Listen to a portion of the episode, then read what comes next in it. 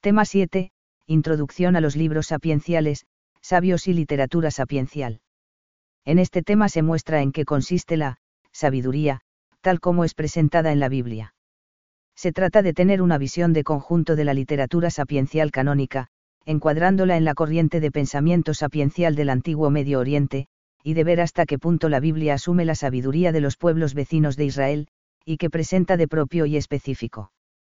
Al mismo tiempo se intenta percibir el desarrollo de la tradición y literatura sapiencial dentro de Israel desde las etapas más antiguas en la época de la monarquía hasta la contemplación de la sabiduría personificada posterior al destierro. 1. La sabiduría en el Oriente Antiguo. 1.1. Los libros sapienciales de la Biblia.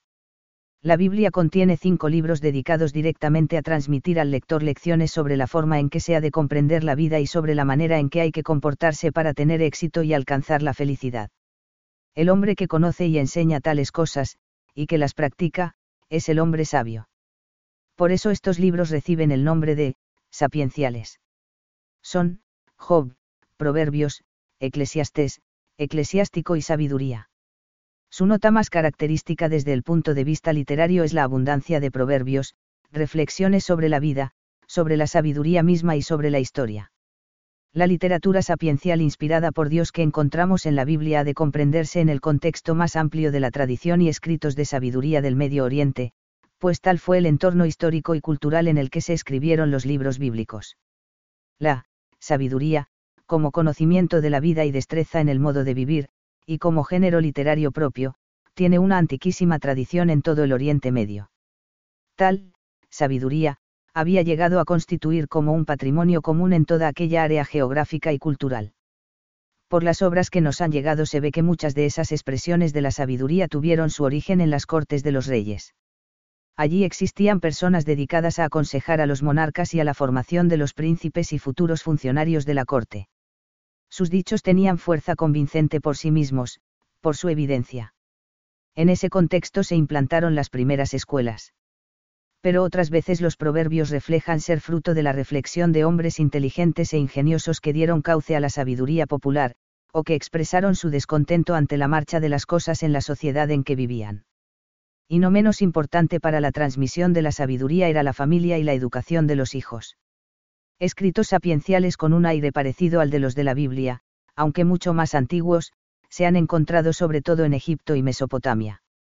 Más recientemente han aparecido también en Canaán, desde donde probablemente llegó el influjo más directo a los sabios israelitas. Estos no tuvieron inconveniente en insertar elementos de aquella, sabiduría internacional, en sus propias enseñanzas, pero al mismo tiempo supieron integrarlos en la fe en el Dios que se había revelado a Israel. Lo que llama la atención en la lectura, hecha sin prejuicios, de estas páginas de la escritura, es el hecho de que en estos textos se contenga no solamente la fe de Israel, sino también la riqueza de civilizaciones y culturas ya desaparecidas. Casi por un designio particular, Egipto y Mesopotamia hacen oír de nuevo su voz y algunos rasgos comunes de las culturas del antiguo Oriente reviven en estas páginas ricas de intuiciones muy profundas. San Juan Pablo II, Fides et Ratio, N16. 1.2. Escritos sapienciales en Egipto, Mesopotamia y Canaán. Egipto y Sumeria fueron la cuna de la civilización en el tercero milenio hacia allí se inició el arte de la escritura.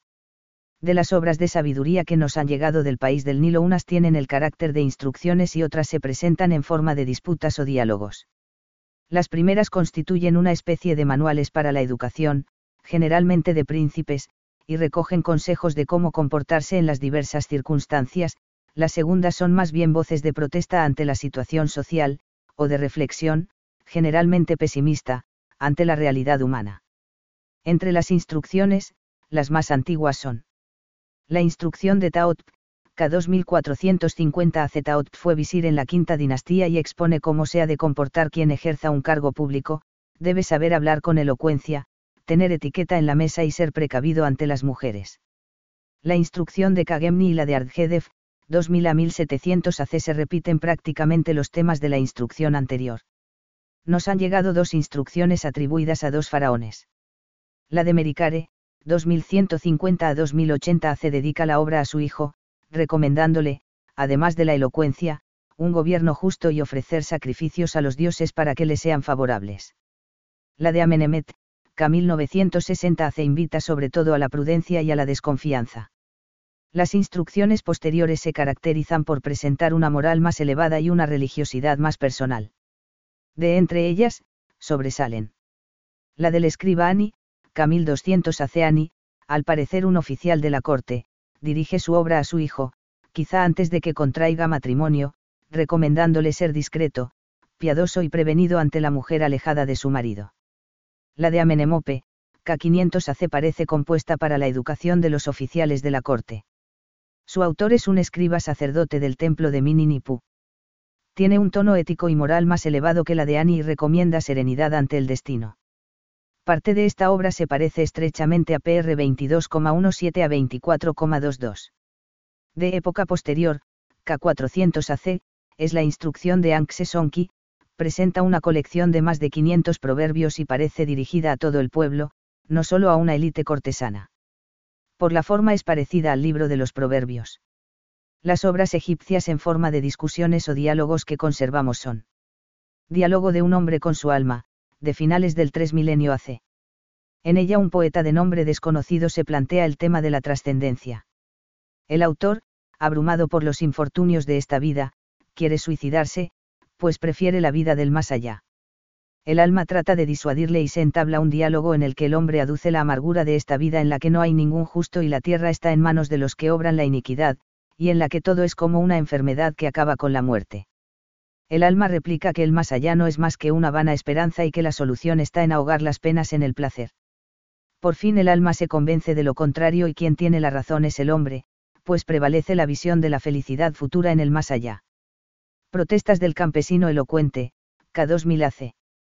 Un campesino pronuncia nueve discursos ante los administradores de justicia para recuperar unos bienes robados. Es bastante pesimista ante la justicia social y se distingue por su oratoria. Al final obtiene justicia.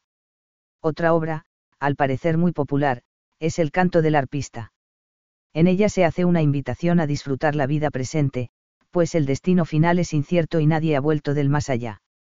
La literatura sapiencial de Mesopotamia no es tan abundante como la egipcia en instrucciones, pero plantea con más profundidad que aquella el problema de la teodicea, en concreto, de cómo Dios permite que sufra el hombre justo.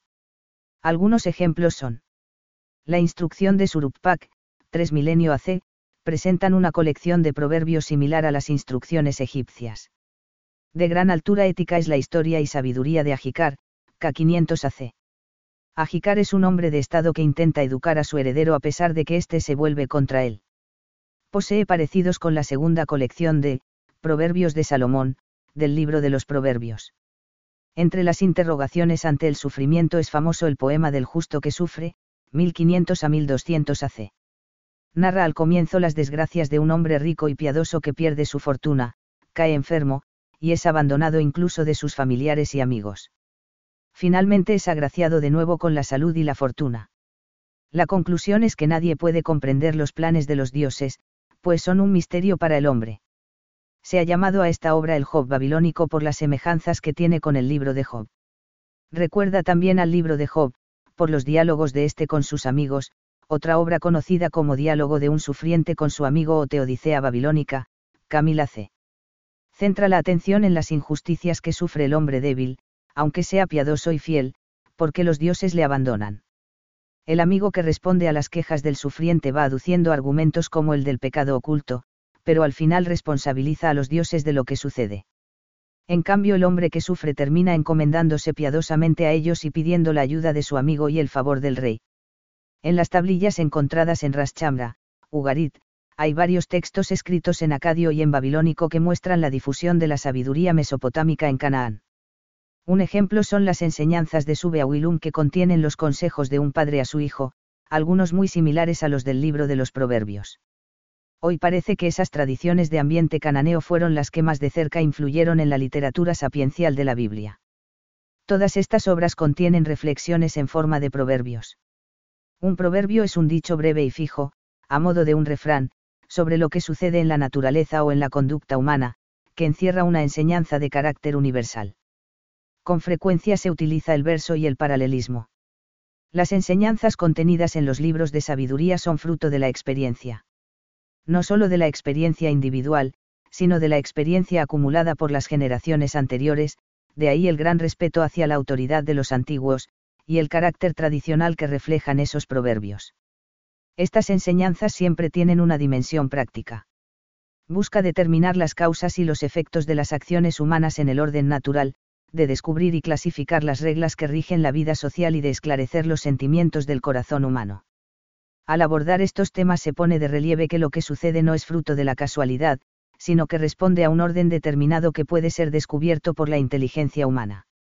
Este orden abarca tanto la naturaleza como la vida social, es un orden universal y cósmico. Una conducta acorde con ese orden es la propia del sabio y tendrá éxito, mientras que la que no se ajusta a él es la propia del necio y desembocará en el fracaso. Las virtudes o actitudes que se acomodan a ese orden son prácticamente las mismas en Egipto, Mesopotamia o Israel, el trabajo, la magnanimidad, la discreción y la prudencia.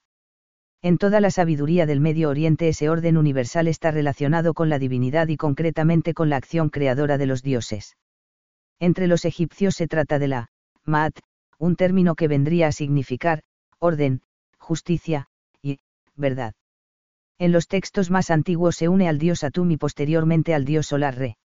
La, Maat, es como el principio que mantiene todo en su orden, la naturaleza, la política, las acciones humanas e incluso a los dioses.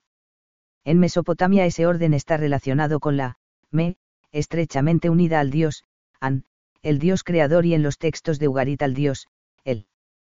En todos estos casos no se trata tanto de algo inmutable que el hombre deba conocer y someterse a él de manera mecánica, sino de algo que debe ser vivido y que con su actuar el hombre lo va estableciendo y desarrollando en el mundo.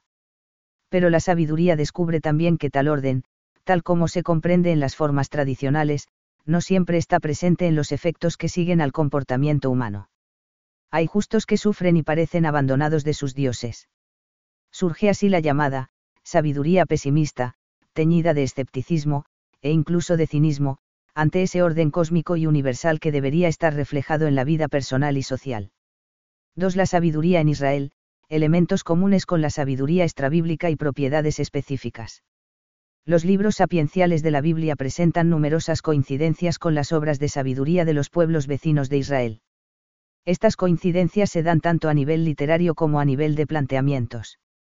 Incluso el tenor de muchos proverbios bíblicos es similar al de los que se encuentran en aquellas obras, aunque no siempre los parecidos se han de atribuir a un influjo recíproco, pues a veces puede tratarse de imágenes similares surgidas independientemente. Aunque a todas estas obras de sabiduría del vecino Oriente no era ajeno el elemento moral y religioso, en este punto no son comparables con la sabiduría bíblica. En la Biblia se trata de una enseñanza que invita a la reflexión bajo la luz de la experiencia y de la ley del Señor. Ya desde sus primeras manifestaciones, la sabiduría en Israel adquirió un matiz propio, ir unida a la fe en el Dios que se había revelado a los padres, al Dios del Sinaí, el Señor. El Dios del sabio israelita es el Dios del pueblo y el Dios personal que se ha revelado desde el principio clemente y misericordioso. A ese Dios, al Señor, es al que hay que temer para que a uno le vaya bien. Los libros sapienciales de la Biblia fueron redactados después de la vuelta del destierro, y alguno, como el libro de la sabiduría, muy cerca ya de la era cristiana, hacia el año 50 AC. A pesar de estar redactados en época tardía, en estos libros bíblicos han quedado recogidas piezas muy antiguas de sabiduría. Algunas secciones son de tiempos de la monarquía, atribuidas a Salomón o a Ezequías, o a algún famoso sabio de la antigüedad, incluso no judío. De ahí que los autores de estos libros, los redactores finales, no tengan inconveniente en ponerlos a veces bajo la firma del mismo rey Salomón. Así sucede con PR, QU, SB. Esta forma de proceder, llamada, pseudoepigrafía, era una manera de mostrar la relación con la tradición anterior del pueblo y dar autoridad al libro en cuestión. Merece la pena destacar ya un punto culminante del Antiguo Testamento que se alcanza al describir la relación entre Dios y la sabiduría, en tres textos de belleza singular, PR 8,22 a 31, SB 7,22 a 30 y 24. Por otra parte, la sabiduría bíblica tiene desde sus manifestaciones más antiguas una connotación universal que no se da en otras literaturas. No va dirigida a funcionarios de la corte, sino directamente al hombre. El espacio que ocupan los libros sapienciales en la Biblia muestra cuánto se apreciaba esta forma de enseñanza en el judaísmo postexílico. Su función parece clara, complementar la ley y los profetas.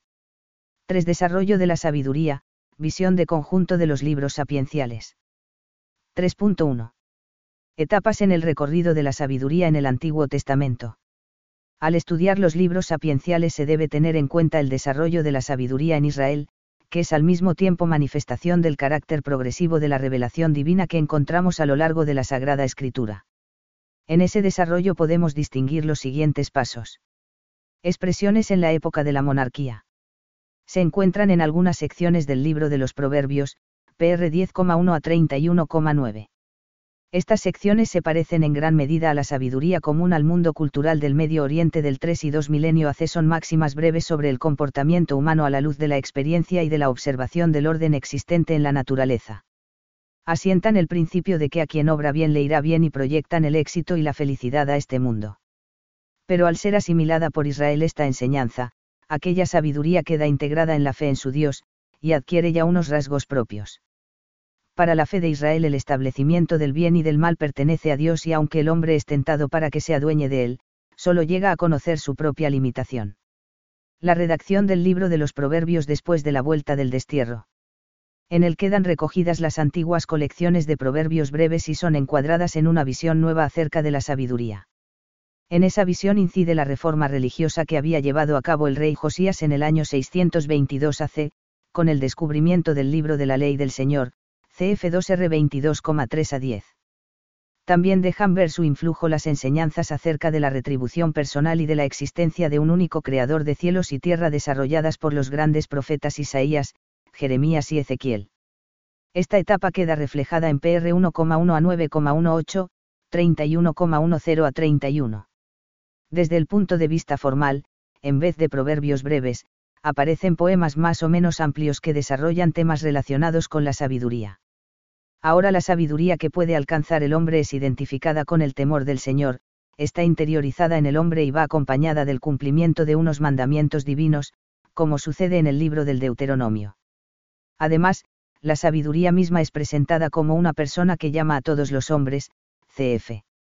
PR 8,1 a 5, asiste a los reyes para obrar con justicia, cf. PR 8,12 a 21, y su origen es anterior a la creación pues todas las cosas fueron creadas estando ella presente, PR 8,22 a 31. La sabiduría personificada se parece a la palabra de Dios que anuncian los profetas, pero no llama directamente a la conversión en una situación concreta sino a dejarse instruir por ella y a seguir sus caminos. Crisis de la sabiduría tradicional, Job y Eclesiastés. La experiencia del justo que sufre y la reflexión sobre la vanidad de todas las cosas que acaban con la muerte aboca a una, crisis de la sabiduría. Los presupuestos de la sabiduría tradicional, respecto a la retribución del justo quedan puestos en tela de juicio en el libro de Job y la adquisición de aquella sabiduría por parte del hombre queda relativizada en el libro de Coelet, Eclesiastés, al considerar que tanto el sabio como el necio acaban en la muerte. Los autores de estas dos obras, de época persa o griega, se hacen eco de temas planteados en la sabiduría de otros pueblos pero ambos autores plantean las cuestiones desde la fe en el Señor. Job se encara con Dios y, finalmente, guarda silencio ante él, cf. Job 42,1 a 6. Coelet reconoce que todo es don que proviene de Dios, QO 2,24 a 26.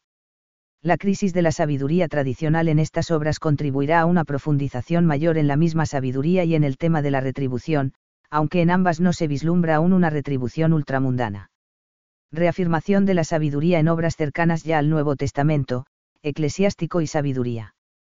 El libro del Eclesiástico, Sirácida, presenta un compendio de la sabiduría tradicional de Israel frente a los reclamos de la cultura y filosofía griega que se difundía por Palestina. El autor pertenece al ambiente escolar e identifica la adquisición de sabiduría con el conocimiento y cumplimiento de los preceptos de la ley de Moisés. Una ley que, después de las reformas de Esdras a mediados del S. VAC, ya se había recopilado en el Pentateuco. En este libro, la retribución llega a la hora de la muerte, pero consiste en el reconocimiento, buen recuerdo y ejemplo que el hombre deja entre sus descendientes. En diálogo con la cultura griega se escribe en Alejandría hacia el año 50 hace el libro de la sabiduría, el último del Antiguo Testamento. Al tiempo que muestra la superioridad de la sabiduría de Israel sobre la de los gentiles idólatras, recoge conceptos de la filosofía griega, como el de la inmortalidad del alma, que le permite dar un nuevo giro al problema de la retribución con el premio o castigo del hombre tras la muerte. Otros escritos judíos anteriores habían llegado a una solución afirmando la resurrección de los muertos, Dien 12,1 a 3, 2 M7. Tanto en eclesiástico como en sabiduría sigue desarrollándose la figura de la sabiduría personificada. 3.2. Revelación de Dios a través de la reflexión sapiencial y de los libros que la contienen. En el conjunto de la revelación bíblica la aportación más destacada de los libros sapienciales es sin duda mostrar el vínculo profundo que existe entre el conocimiento de fe y el de razón. Por un lado, la expresión sapiencial hunde sus raíces en la observación y en la experiencia. El sabio descubre que el mundo y la vida responden a un orden y a unas leyes que él puede descubrir y secundar. Pero descubre también que esa ley y orden le trascienden y que tienen su fundamento último en Dios por eso el temor del Señor es el principio y fundamento de toda sabiduría, cf. PR 1,7. En los libros sapienciales, los sabios ofrecen una auténtica, teología de la creación, y, como derivada de esta, una elevada moral. La diferencia de los libros sapienciales respecto a los de la ley, el Pentateuco, y los de los profetas, no está tanto en el contenido, cuanto en la forma de presentarlo. La ley regula la conducta del hombre con mandatos que provienen de Señor y los profetas lo hacen denunciando con fuerza, mediante oráculos, las faltas del pueblo en oposición al amor de Dios.